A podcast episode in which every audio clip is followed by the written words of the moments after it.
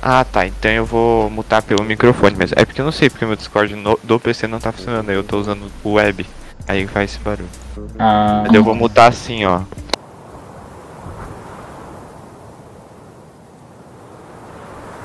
E morreu. Olá mundo, sejam bem-vindos ao podcast Uma Juventude, Uma História. Meu nome é Vinícius e hoje finalmente a gente vai iniciar o tema que muitas pessoas pediram, aclamado, todo podcast tinha menções sobre esse tema, que é os santos casados. Antes de nos apresentar, gostaríamos de agradecer pelos 70 mil ouvintes do nosso podcast. Saibam que é com grande alegria que o gravamos e ficamos muito felizes em saber que o amor de Deus está sendo alcançado em tantos corações. E meu nome é Maria Luísa, mais conhecida como Malu, e minha vocação é o amor. Olá, meu nome é Jamile e eu só sou alguém que está tentando ser melhor a cada dia que se passa. Olá pessoal, meu nome é Kayan e a minha vocação é a mesma que a sua, a santidade. Olá galera, meu nome é Narciso. Não, meu nome é Pedro, mas todos me conhecem como Narciso. E eu estou aqui há 20 anos lutando para saber qual é a minha vocação. Olá, meu nome é Larissa, todos me conhecem como Lari e estou aí tentando ser uma pessoa melhor a cada dia, buscando a santidade.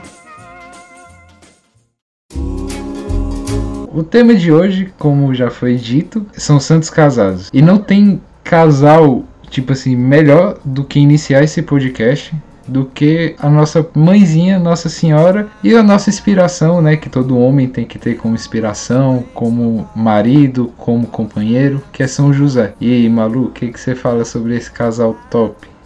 Ai, gente, nada melhor que falar sobre a Sagrada Família.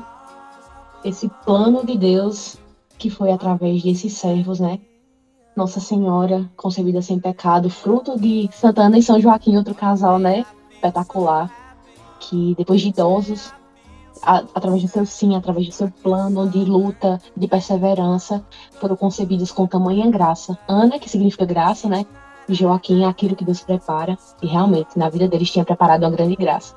Nossa Senhora que viria a dar o seu sim, junto com São José, para trazer esse plano de salvação, que é Jesus Cristo. E nada melhor que aqueles inspirados né, e aqueles vocacionados ao matrimônio ter como modelo a Sagrada Família, eles modelos de paciência, modelos de perseverança, de amor, um amor que nos inspira, que nos fortalece e sem dúvida vem transformar as nossas vidas, né? Independente até da nossa vocação, mas que tenhamos sempre eles como esse modelo base para nortear, nortearmos os nossos caminhos, a nossa trajetória e esse chamado, né? Tão bonito que Deus nos faz. E outra, é, eu tinha falado aqui que temos que ter São José como inspiração, porque muitas vezes as pessoas né, procuram Santo Antônio, essas coisas como santo casamenteiro e tudo mais. Mas o homem tem que ter como inspiração realmente o pai de Jesus. Aquele que. Imagina naquela época você receber assim: nossa, sua mulher tá grávida. Mas não é seu. Mas ao mesmo tempo é de Deus. E aí? Se fosse eu, na, na época eu ia ficar doido. Eu, com a mentalidade que, que tenho hoje em dia, naquela época lá, se eu falasse assim: pô, fui traído, foi, foi isso, foi, foi aquilo. Mas só que São José, ele, ele foi sábio em realmente discernir e ver assim que aquilo não é não é uma obra humana, sabe? É uma obra divina, uma obra de Deus. Sabe, sobre saber essas coisas assim, sabe que abala o nosso pensamento hoje em dia, porque se isso acontecesse hoje em dia, meu Deus do céu, ia ser escândalo, ia passar em jornal, ia ser isso e aquilo, que o povo ia até taxar Nossa Senhora de, de maluca. Ia passar na TV que. Ah, É sobre ter muita imaturidade, né? exatamente. O povo ia olhar assim. O povo ia olhar pra Nossa Senhora e ia falar assim. Essa mulher é doida, tá tá grávida do nada e ia ser filha de Deus? Não. Aí, naquela época, né, São José teve o discernimento de ver assim, caraca, com compaixão, ajudar Nossa Senhora a, a cuidar do seu filho adotivo, que é realmente o filho de Deus, o próprio Deus que estava sendo gerado em Nossa Senhora. E ter essa mentalidade de, de ser uma. Essa base assim, na família de Nossa Senhora foi, foi algo muito muito gratificante assim, para a história e deve servir como inspiração E o que eu gosto muito em São José é que se a gente olhar, se colocar um pouco no lugar dele, é claro que é um pouco difícil, porque ele era muito santo, como a própria escritura diz, né? Era um homem muito justo. É, a gente se colocar no lugar dele, que se ele era tão cheio de graça, para ser tão justo, é, depois Nossa Senhora é, é o, é o maior santo, né? Então, se ele era tão cheio de Deus, é, nós vemos que ele amava de uma forma profunda e verdadeiramente é, mesmo, como o próprio Deus amava Nossa Senhora. Porque se ele era tão cheio de, de Deus, é, ele devia amar com uma caridade, com um amor, com uma, um amor é, eterno Nossa Senhora. E diante disso, é, além dele também ter esse discernimento de que Nossa Senhora de fato é, foi concebida ali o, o Espírito Santo, pelo Espírito Santo Jesus, quanto ele não passou, o quanto ele não teve que amar Nossa Senhora, amar Deus em Nossa Senhora, quando soube disso e teve aquele discernimento de se ver com uma profunda humildade que não era é, que não era digno, né? Apesar de a gente saber que ele era, mas ele não achar que ele era digno daquele mistério e ter que deixar a, a sua esposa que ele amava tanto, mas tanto, que nenhum esposo pode imaginar o quanto é, que ame muito sua esposa, consegue imaginar o quanto ele amava sua esposa e ter que deixá-la por amor a Deus e por amor a ela, é, a gente vê que ali havia um amor esponsal tão grande, tão grande, e que de certa forma é um grande modelo, porque ele estava ali pronto para se desfazer dele mesmo que é esse amor esponsal, que é esse amor que, que devemos amar o próximo, é, principalmente no, no matrimônio, desse amor de se desfazer dele, tomar a culpa de, do abandono e, e, e, sofrer. Imagina o quanto ele não sofreu naquela agonia daquele dilema e, e como foi providencial também o anjo para que ele é, pudesse então receber Nossa Senhora como sua esposa. Jesus como seu filho adotivo, né? Ou, ou, melhor, ele sendo adotado por Jesus. É, e todo esse amor é muito notório na base familiar, né? Que bons pais geram bons filhos. E não só isso, o exemplo da família também dá muito ao, um espelho às outras pessoas ao redor. E dois santos que eu gostaria de comentar é o Santo Henrique e a Santa Cunegundes que ambos cresceram em famílias católicas, então desde cedo eles estavam em um ambiente cristão que sempre ensinavam bons costumes. Então, aí a gente vê isso de que bons pais cristãos geram bons filhos cristãos. Então, cria um ambiente incrível. Então, o Henrique, desde cedo, foi preparado para se tornar um imperador. E a Cunegundes era uma princesa, então com esse ensinamento cristão que ela teve dentro de casa, ela desde pequena desejava se tornar religiosa, mas os dois acabaram se juntando em um casamento arranjado. E da mesma forma, ambos se amaram muito e buscaram juntos a santidade e a fazer o bem para os outros. É, um dos aspectos que se destacou na vida deles foi que a Cunegundes era estéril mas, da mesma forma, ambos acataram isso e confiaram em Deus. Uh, não se sabe muito bem, mas muitos dizem que eles fizeram um voto de eterna castidade por isso, para que com mais firmeza e ajuda do Espírito Santo eles pudessem se dedicar a uma vida santa e a fazer o bem ao próximo. E é algo muito lindo de se ver, porque o Henrique, sendo imperador, ainda mais naquela época, era necessário que ele deixasse uma descendência para governar, né, continuar o reinado da sua família. E ele tendo uma esposa estéril, com o costume da época, ele podia muito bem é, renegar ela e escolher outra esposa. Mas com muita fé e amor, ele escolheu continuar ao lado dela e escolheu reinar junto com ela. E é muito lindo ver a história dele, porque eles reinaram juntos muito bem, porque na época para o povo foi um tempo de muita paz e prosperidade. Eles eram muito famosos por é, trazer felicidade e proporcionar isso aos seus súditos com suas obras de caridade. Então foi um reinado lindo que chamou, que acabou chamando a atenção dos inimigos do reino. Então, para tentar desfavorecer e prejudicar eles, esses inimigos começaram a espalhar por todo o reino que a princesa, a Cunegunde, tinha traído Henrique. No início, mesmo eles sabendo desses boatos, eles não se importaram, mas os boatos acabaram chegando no próprio palácio deles. Então a Cunegundes, para acabar com isso, convocou uma audiência pública e negou na frente de todos ter traído ele. Aí naquele momento ela invocou a Deus para comprovar toda a verdade. Então ela pediu para que colocassem na frente dela várias grelhas quentes e ela entrou em oração, fechou seus olhos e pisou descalço em cima dessas grelhas. Mas milagrosamente os pés dela não se queimaram. Então o povo vendo aquele milagre diante deles acreditaram na verdade dela e viram o tamanho da santidade de ambos.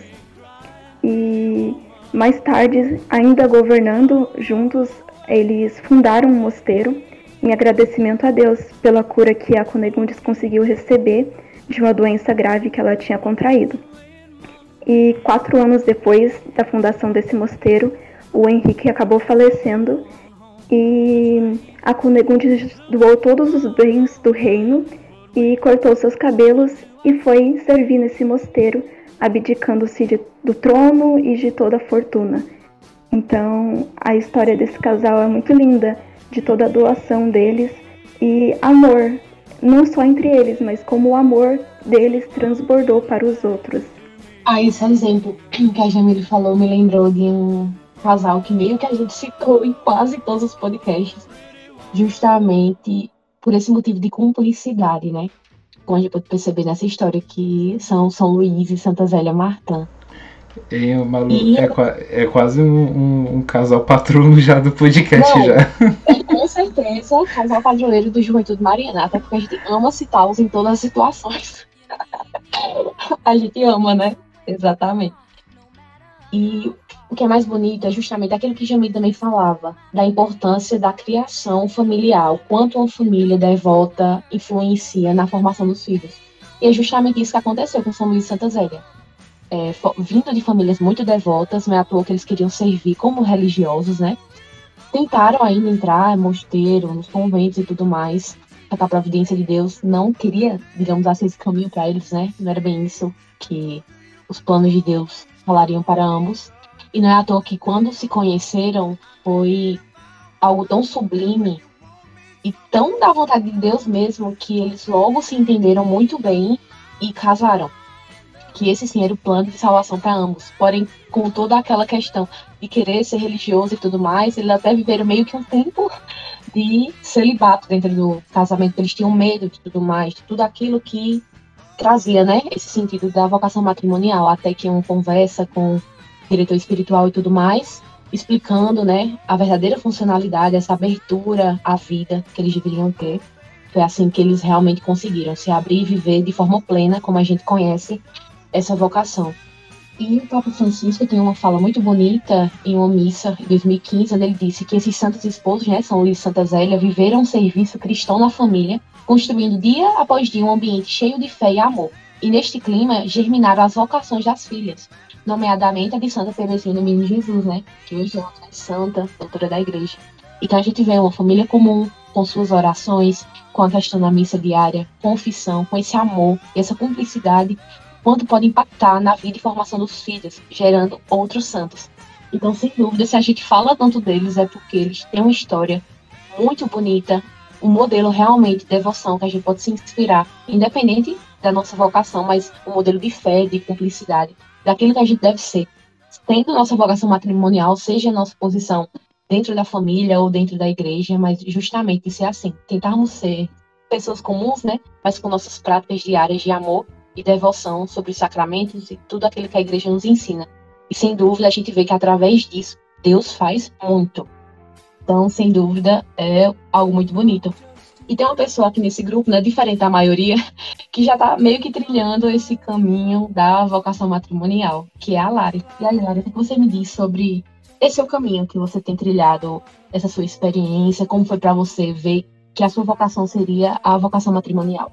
Só lembrando antes da, da Lari falar, que aqui tá todo mundo lascado, aqui tá todo mundo atrás da sua vocação, tá todo mundo aqui ah, sem saber se uns vai, se vai ser freira, outros se vai ser, sei Olha, lá, para que eu já tenho sentido lá mesmo. Não era mais não, não aguento mais. ou se vai casar, uns vai ser, ou vai virar padre, ou freio, ou, ou vai casar também, e aí tá todo mundo na bagunça. A Lari é a única, a Lari é a única que tá aqui, é, que tem a certeza que, do, que, do que vai fazer. A gente vai conseguir também, gente, com fé, viu? Amém, amém. ah, gente, é, é uma benção, né, a gente poder ter a oportunidade de ter essas pessoas, né, esses santos como modelo de vida a se seguir. Porque hoje em dia tá, tá tudo tão difícil, tá tudo tão banalizado. E quando a gente vê que é possível, né? Quando a gente vê que é possível a gente buscar a santidade juntos, a gente ter uma família juntos, com esse propósito que os santos tinham, claro que não pode não ser da mesma forma. Antigamente, né, foram igual a história que a Jamile contou mesmo, que, que incrível, que encantador. Mas a gente aqui no nosso no nosso tempo agora a gente pode buscar a santidade e é uma benção e é uma doação também, porque o amor é isso, né? A gente tem que estar disposto a se doar. A gente tem que se sacrificar. E eu tô namorando ainda, mas o namoro é uma preparação, né? Não é uma preparação para o matrimônio. E a gente tem que buscar a cada dia, é um conhecimento a cada dia. E é muito gratificante. E a gente tem que agradecer a Deus também por, por ter nos proporcionado né, esses santos para a gente poder seguir, para a gente ver o modelo, né? E é, é, eu fico muito feliz. É claro que, que não é difícil, a gente tem, tem muitas lutas e sempre terá, mas a gente tendo a certeza e a convicção do céu de que, de que é possível, tudo, tudo fica muito mais fácil. Eu acho que, que daqui do, do grupo, né, do Juventude Mariana, eu acho que eu fui o único que quase botou o pezinho assim no altar. Fui assim, opa, e voltou pra em questão de casamento. O Jeff também, ele é seminarista. Sim, aí é isso que eu fico pensando, porque tipo, muitas vezes eu, eu, penso, caraca, imagine se eu tivesse realmente casado naquela época, né, que eu cheguei a ficar noivo e tudo mais, e, e depois, sabe, se arrepender.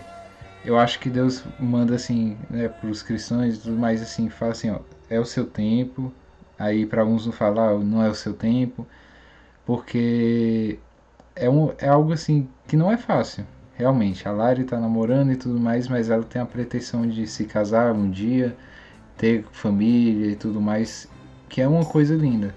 Mas na época que eu, que eu realmente decidi não, sabe, não casar e realmente seguir outra coisa e tudo mais, é, era um tempo assim que Deus falou assim, ó, não é agora, Vinícius. Então segue outra coisa, vai fazer outra coisa, medita, sei lá, faz retiro, faz alguma coisa.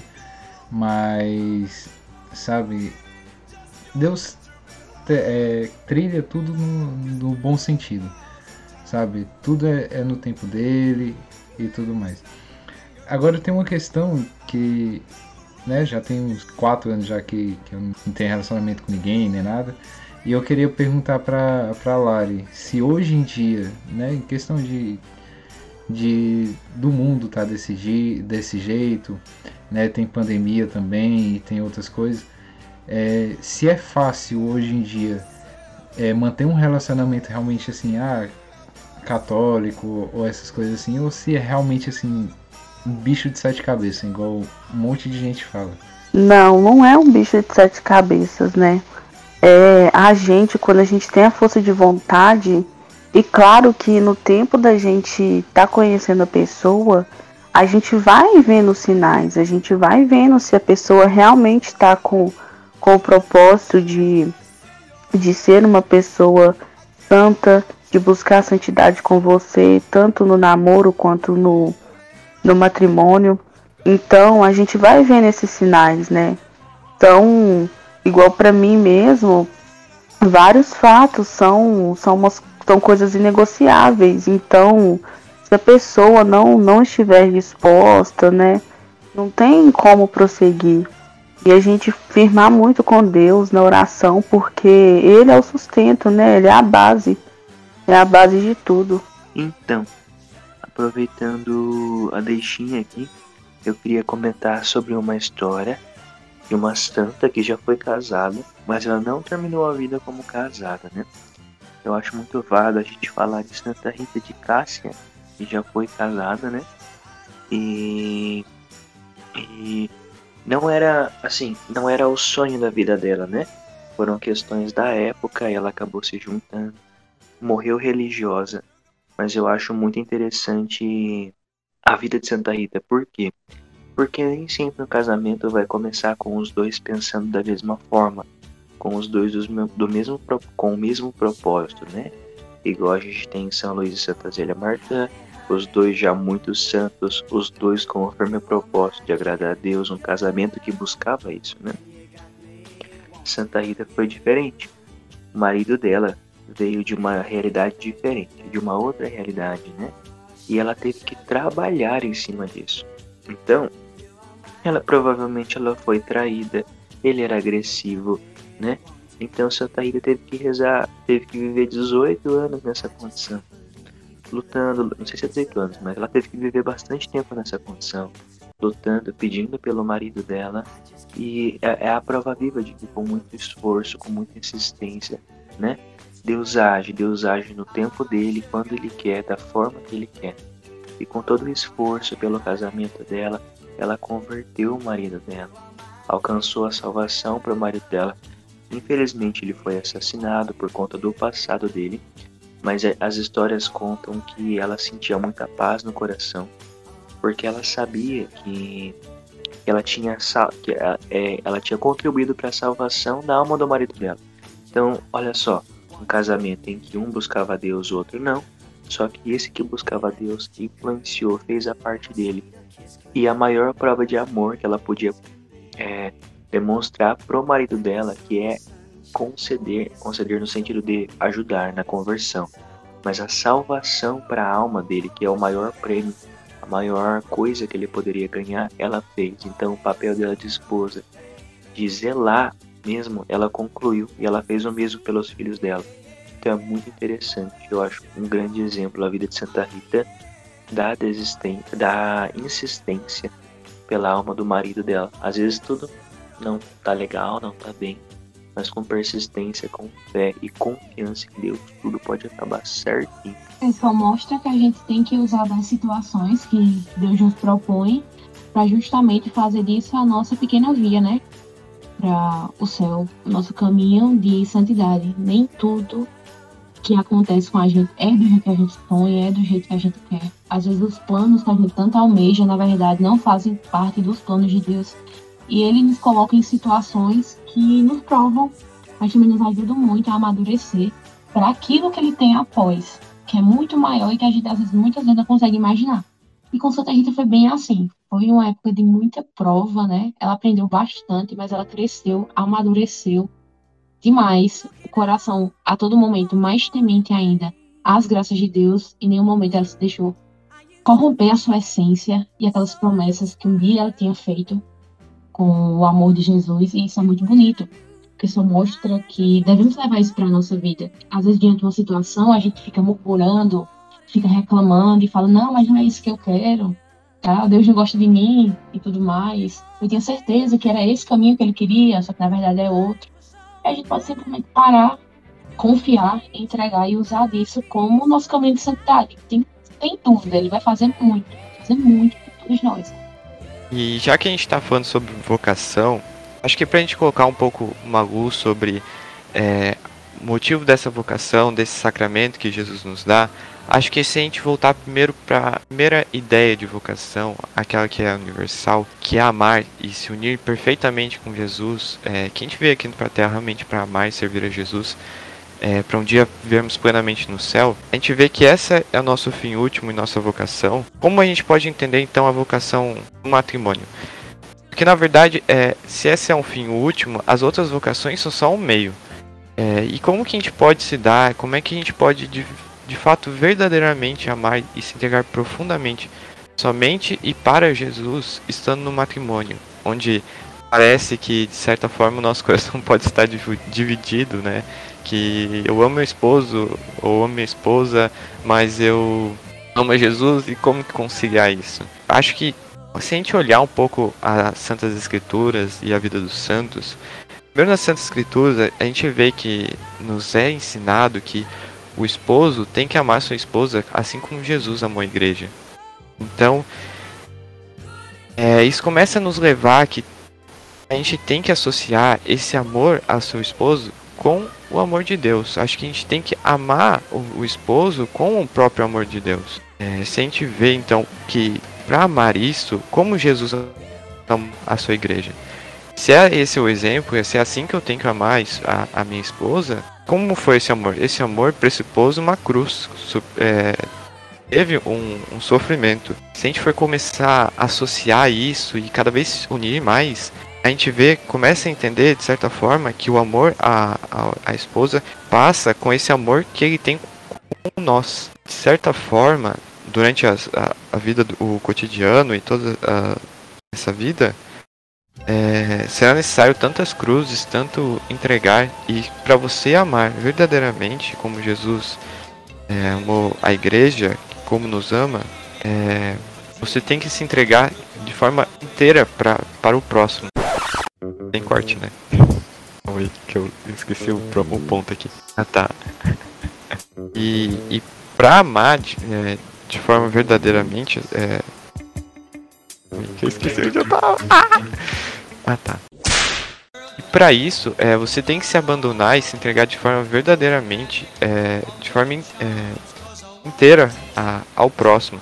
Que na verdade toda vocação é, passará por isso. É, nenhuma vocação é um fim em você mesmo. Nenhum, você não é um sacerdote, você não é religioso, você não é um esposo para se entregar a você mesmo e viver é, para você. Todos são para o próximo. A diferença é como será feito essa entrega e esse servir ao próximo. Então a gente vê que Jesus veio para servir sua igreja, para se entregar, e assim mesmo você também tem que se fazer para sua esposa, para seus filhos e também para sua comunidade. Então, se você quer realmente amar sua esposa e também realmente amar a Deus, você tem que verdadeiramente buscar amar a Deus primeiramente sobre todas as coisas. Pois só assim você vai amar a sua esposa ou seu esposo. Porque se você gosta ou ama sua esposa por pelo que ela te dá, pelo somente não que isso não possa ter, mas que se, se, for somente por isso, por aquilo que ela ajuda, que ela te dá, pelo carinho, ou, ou enfim, por uma carência que ela substitui, é, que, ela, que ela supre em você, é, você na verdade não está amando ela, você está amando a si mesmo. Na verdade você está sendo egoísta, o que é o oposto daquilo que Cristo é, nos ensina. Uma coisa que me chama atenção é que nesse, nessas relações há uma possibilidade muito grande de amar a Jesus.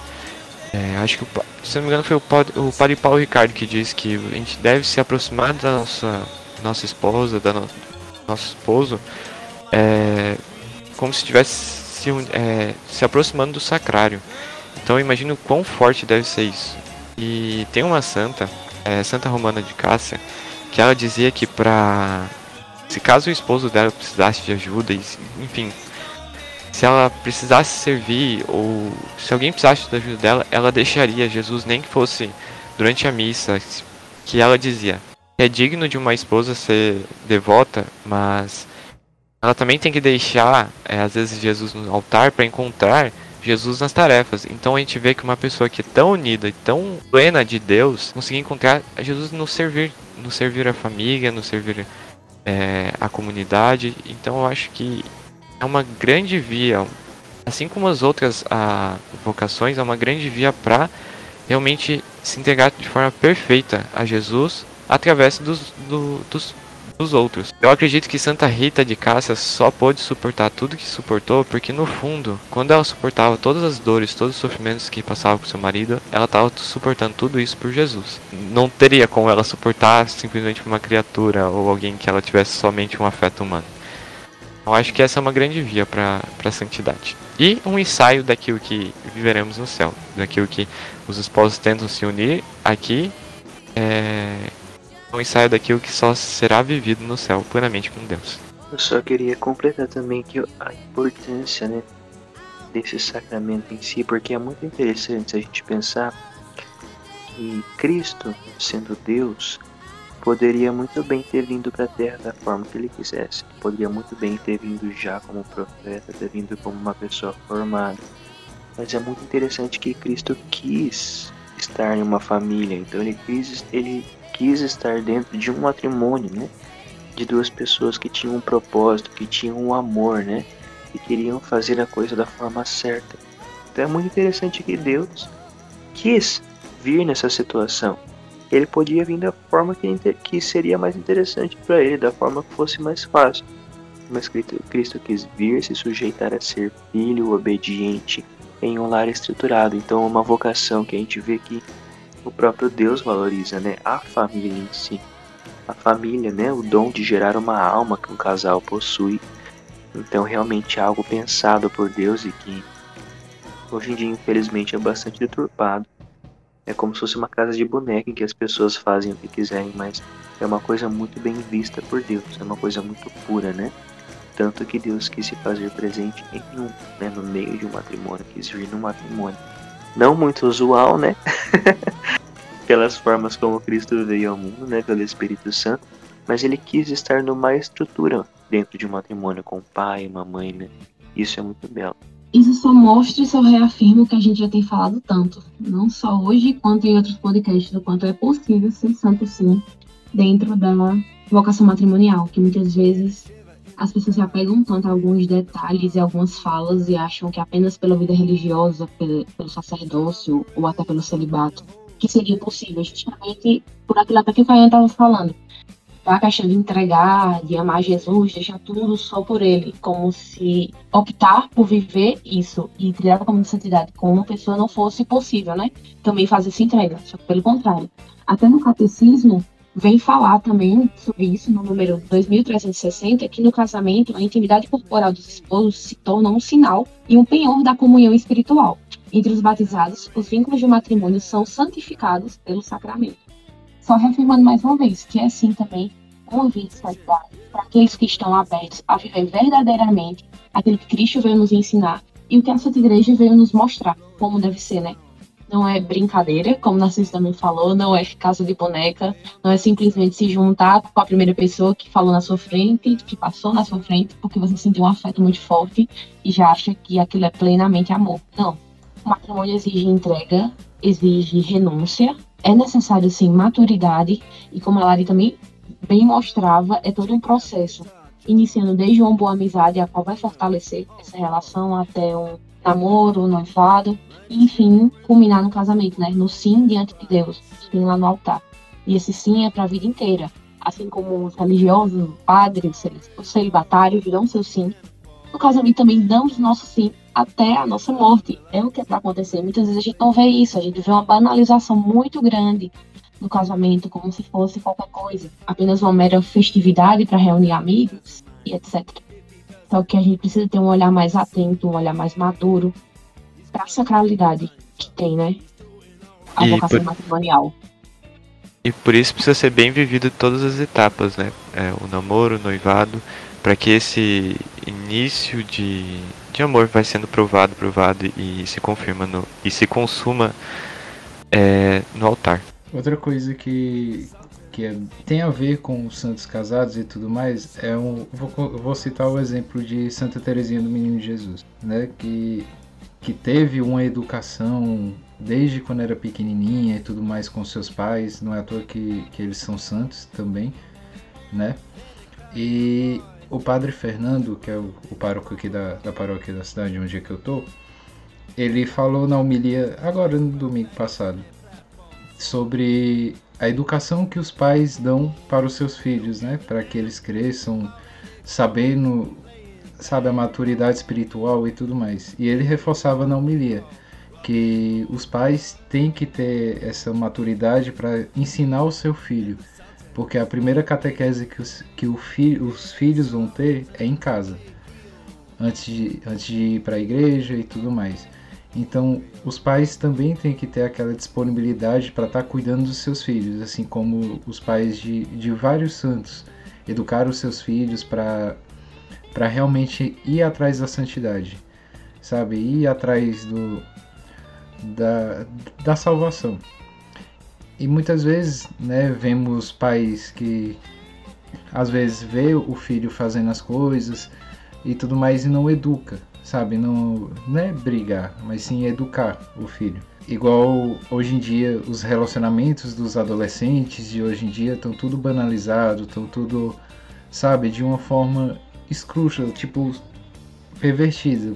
No exemplo de muitas vezes, ah, eu vou postar a foto da minha namorada aqui e, sabe, do jeito que ela tá, acabou de acordar, tá com tá de, de roupa de dormir ainda, vou postar aqui, sendo que, que é um, algo íntimo do casal, sabe? Algo que, que tem que ser reservado para o casal. E muitas vezes hoje em dia é tudo aberto, é tudo, ah, olha que minha esposa linda, ela com seu corpo esbelto e tudo mais. E muitas vezes dá a impressão que os pais não tiveram, sabe, aquele controle, aquele, aquele educar do seu filho para que ele realmente tenha discernimento entre o que é banal e o que é, sabe, o que é do casal em si.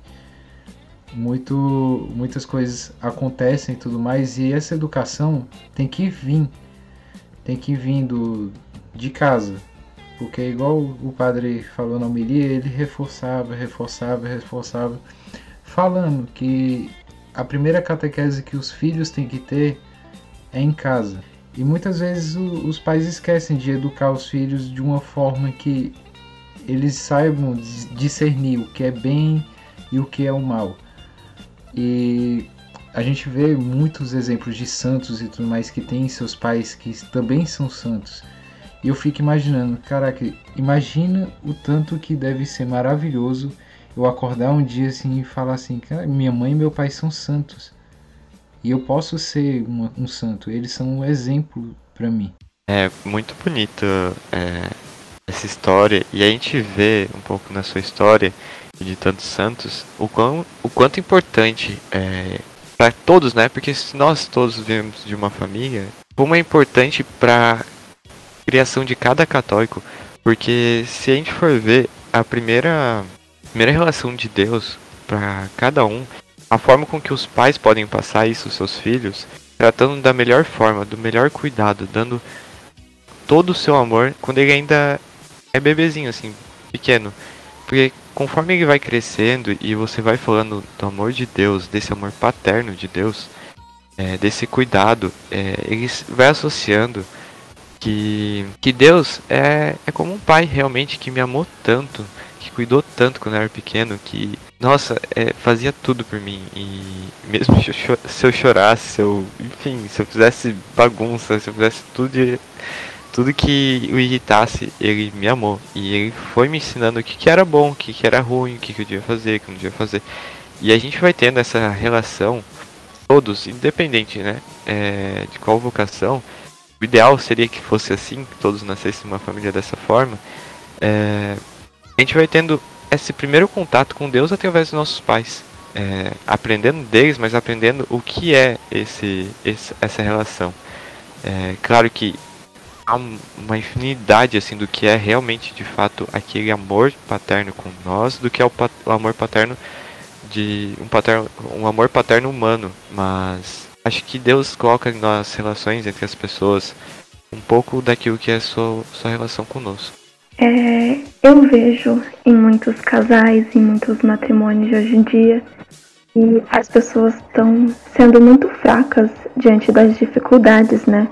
Porque qualquer coisa é motivo para acabar, para terminar e abandonar um ao outro.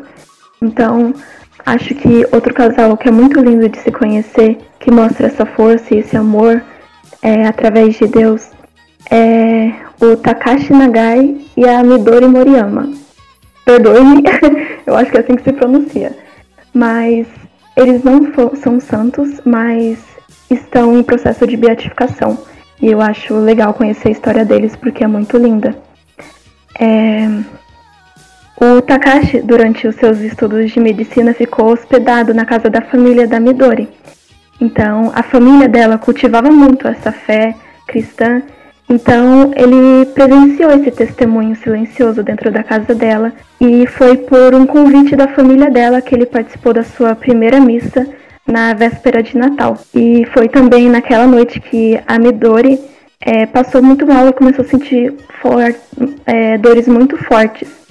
E o Takashi conseguiu diagnosticar nela uma apêndice aguda. E para conseguir ajudar, é, ele pegou ela no colo e levou ela correndo para o hospital para ser operada, mesmo tendo que enfrentar uma forte tempestade de neve. E desde que a Midori tinha conhecido o Takashi, ela sempre rezou muito pela sua conversão. E um ano depois que eles se conheceram, ele teve que servir no exército japonês como médico na guerra. E mesmo ele ainda estando na guerra, Midori enviou um pacote para ele com diversos itens de necessidade básica e alguns livros sobre a doutrina católica. E foi a partir desses livros que ele se converteu e logo que ele conseguiu voltar da guerra, ele quis se batizar. Eles se apaixonaram e começaram logo a planejar o casamento deles. Mas o Takashi se preocupava muito porque ele havia se decidido por se tornar um médico radio radiologista. Então, ele tinha adotado aquela profissão como um ideal para ele. Naquela época, operar as máquinas de raio-x era muito arriscado porque os profissionais acabavam morrendo muito cedo por causa da grande, da grande exposição aos raios gamas. Então, da mesma forma que ele queria fazer aquele trabalho, ele entendia que aquilo poderia contribuir para o avanço da ciência e que muitas vidas poderiam ser salvas através daquilo. Então, mesmo aquilo podendo custar sua vida, ele gostaria de fazer aquele trabalho e de se doar por isso. Então, ele precisava saber se a Midori também aceitaria isso junto a ele. E sem pensar muito, ela aceitou da mesma forma, dizendo que seria um privilégio compartilhar isso com ele e que ela aceitaria e iria onde ele quisesse para eles caminharem juntos. Então, é, toda a vida de casal deles foi de muita luta e os anos que se seguiram foi de crise econômica. O salário que ele recebia não era o suficiente para a família. Eles tiveram dois filhos e a mãe da Midori foi morar com eles, ela, porque ela se tornou viúva. Então, o que ele ganhava não, é, não bastava para eles quatro.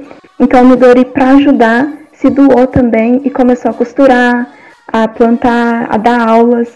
E é muito lindo ver o empenho que ela teve para se dedicar a ajudar o marido para que ele conseguisse se empenhar também na sua pesquisa científica e alcançar esse objetivo de ajudar as outras pessoas. É, é muito interessante conhecer a história deles, porque eles viveram muitas coisas. Então é bem longa e é uma história que até com muita aventura e muito romance, que eu acho que daria um bom filme. Porque teve até certo dia que o Takashi teve que socorrer um paciente que estava com sintomas de asma e ele começou a ter esses mesmos sintomas. É, Enquanto ele voltava para casa, ele acabou caindo e ficou lá na neve, desmaiado.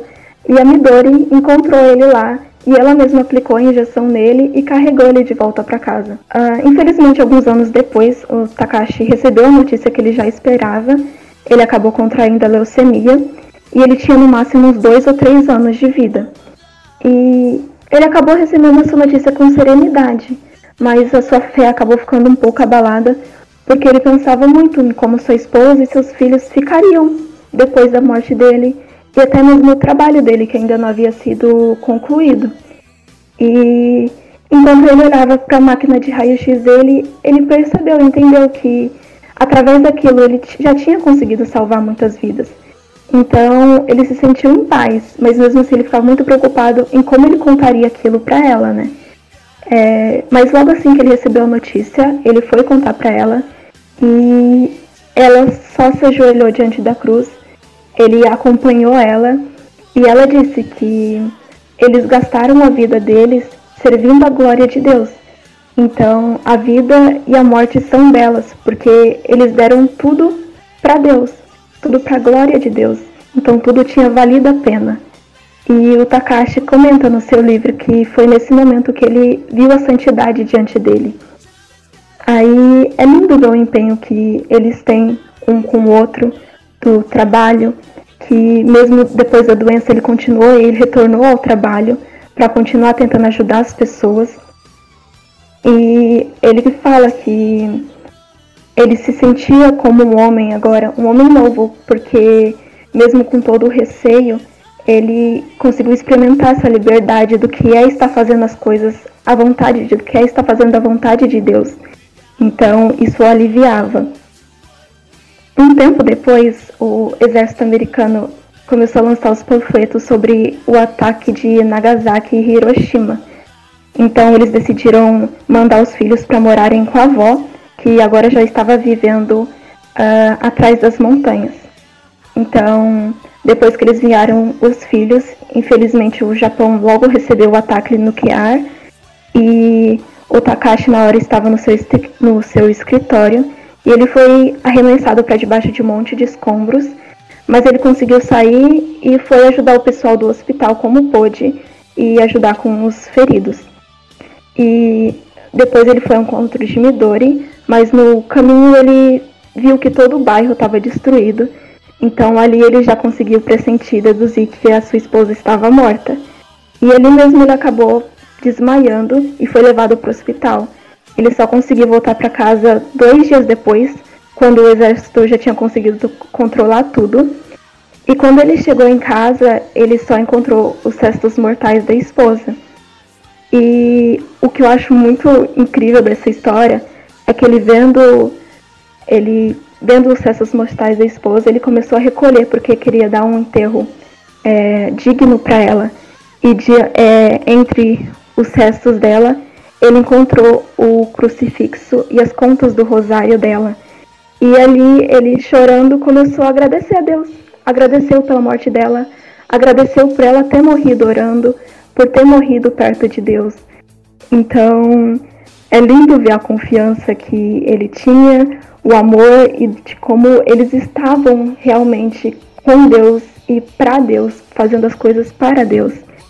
Ele, depois disso, conseguiu viver ainda por mais seis anos e escreveu cerca de uns 12 livros sobre a sua experiência e sobre ela. Então, é lindo ver a força desse casal que se não se abalou por qualquer coisa, que continuavam juntos, que se doavam entre si e também se doavam para os outros por Deus. Então eu acho que é o que mais falta entre a gente nos dias de hoje, essa doação. E o caso deles é super atual, se você parar pra pensar. Mesmo a gente não tem tanto presente essa questão da guerra, mas tipo, ele era dedicado à medicina, aos seus trabalhos tudo mais, assim como vimos hoje muitos jovens dedicados ao seu trabalho. E mesmo assim, mesmo com suas fraquezas, suas dificuldades e meio à doença, não desistiu, se permaneceu forte, firme aquele chamado que Deus tinha feito para ele, né? E quantas vezes a gente não vê hoje os jovens apenas querendo se dedicar única e exclusivamente para sua carreira? É porque eu preciso ganhar muito dinheiro, eu preciso fazer mestrado, doutorado, ter a melhor formação, ter o reconhecimento, prestígio, ser reconhecido, isso e aquilo. Aí às vezes até quer casar por, por status, para dizer que tá bem, que não tá sozinho, mas sem verdadeiramente reconhecer o significado daquilo, sem ver essa doação. Aí acaba deixando de lado uma boa criação dos filhos, né, como muitos de vocês já retrataram também, não fortalece bem esse vínculo, só se relaciona por status ou afeto, por dinheiro, e sem muitas vezes nem conhecer direito quem está ali ao seu lado, né? À toa que essa pandemia veio nos mostrar como aumentou o número de divórcios. Isso é, é bem claro quantas pessoas, quando passaram a viver dentro de casa mais tempo, não conheciam quem estava ali do seu lado, que acabou gerando muito conflito aumentando até o número de violência e tudo mais. E isso tudo por falta de uma boa base, né? De uma falta, falta de confiança, uma falta de entrega e de compreender realmente aquilo onde eles estavam entrando. E sem dúvida, esse exemplo que você deu é uma história muito bonita, cheia de altos e baixos, e um modelo também de um casal que, queira ou que não, simples assim, com situações comuns, né? Da nossa vida, a qual podemos nos espelhar. Ah, é muito bonita essa história. Tem uma uma parte da história é que quando ele descobriu a leucemia, é, ele estava certo de que ele ia morrer, que ela estaria do lado dela. Ele até descreve como seria a cena dela, assim, do lado da cama, e enfim.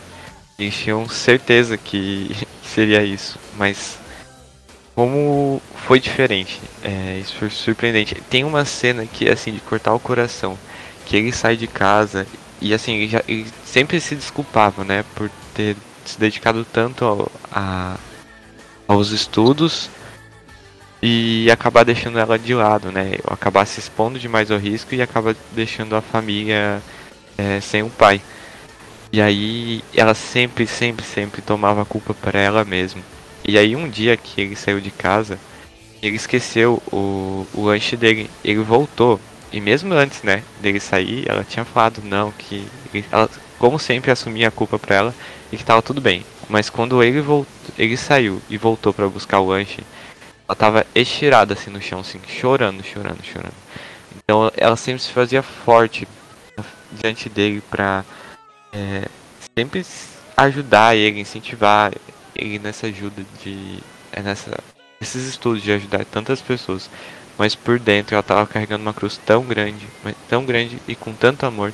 E que por fim é, foi ela que morreu primeiro. Ela não teve essa dor de perder ele é, em vida. E, e foi ele que ficou sem ela. E depois ele até conta que ela sempre, ele sempre sentia a presença dela, né? De estar sempre lá intercedendo por ele e ajudou esses anos finais da vida dele. É muito, muito bonito. É, espero que façam, façam um filme desse, dessa história.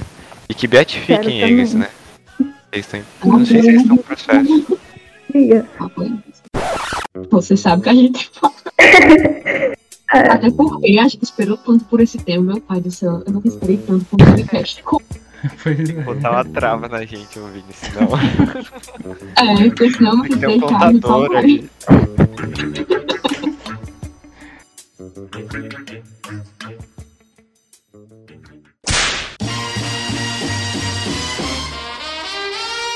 Então, assim como esses santos, né, que são casados, educando seus filhos, seja nos educando, porque querendo ou não, a gente tem inspiração com esses santos que, que estão aí na nossa vida e tudo mais. Em todo podcast a gente falou de um casal santo aí, que eu não vou falar o nome de novo, porque senão vai perpetuar até o último podcast que, que tiver fazendo. Né? Talvez a gente volte com esse assunto, porque é muita coisa, muita coisa para ser falado. E é um assunto maravilhoso, bom de, de se falar. E e sabe, dá, dá um, uma sensação boa que, que traz alegria pra nossa vida. Lari, você que tá namorando, se você um dia for casar e tu não me convidar, tu, tu vai se ver comigo, viu? Olha, o meu caminhão passa por cima, hein? Exatamente. Mas. Assim como, como a Lari, que tá com seu namoro e tudo mais, né? Todo mundo aqui que tá nesse podcast tá atrás da sua vocação, tá atrás do seu sim de Deus. Então, é isso. Rezar pela sua vocação, rezar pela vocação do seu irmão, rezar pela vocação daquela pessoa que você está vendo que está necessitando de, de oração. Ou seja, rezar por todas as vocações. A gente está no, no mês vocacional, né, que é um mês importante. Hoje mesmo a gente está gravando o podcast no dia 4, né, que é o dia de São João Maria Vianney, que é o padroeiro do, dos sacerdotes. Então, é um mês propício a, a essa oração para os casados, para os sacerdotes, pela, pelos leigos consagrados, pelos seminaristas, pelo, pelos que estão querendo casar. Então é algo muito, muito, muito importante. E eu, eu queria reforçar né, o agradecimento que a Malu fez no início do podcast. Muito obrigado pelos mais de 70 mil ouvintes. É, é algo surreal ainda para mim. Quando eu vi, meu Deus do céu, eu fiquei assim, não, não é possível. Aí eu até atualizei a página umas três vezes, mas ela 70, mais de 70 mil ouvintes. Eu fiquei assim, caraca, que maravilhoso. É sinal que, que a nossa mensagem está chegando em, em várias pessoas. E eu quero que vocês compartilhem com seus amigos, com, com os parentes sabe? Fazer realmente essa, essa rede de, de compartilhamento, sabe? Você compartilha, seu amigo compartilha, o amigo do seu amigo compartilha, assim o nosso podcast pode chegar a várias pessoas. E é maravilhoso isso. Então é isso, quero agradecer né, pelos 70 mil, pelas 70 mil pessoas ouvindo. Meu Deus. Sensacional. Exatamente. Então é algo maravilhoso. Meu Deus, muito obrigado. E no, como no final de todo o podcast, estamos e estaremos sempre reunidos em nome do Pai, do Filho e do Espírito Santo. Amém. Amém. Salve Maria, até o próximo, pessoal. Amém. Salve Maria. Salve Maria.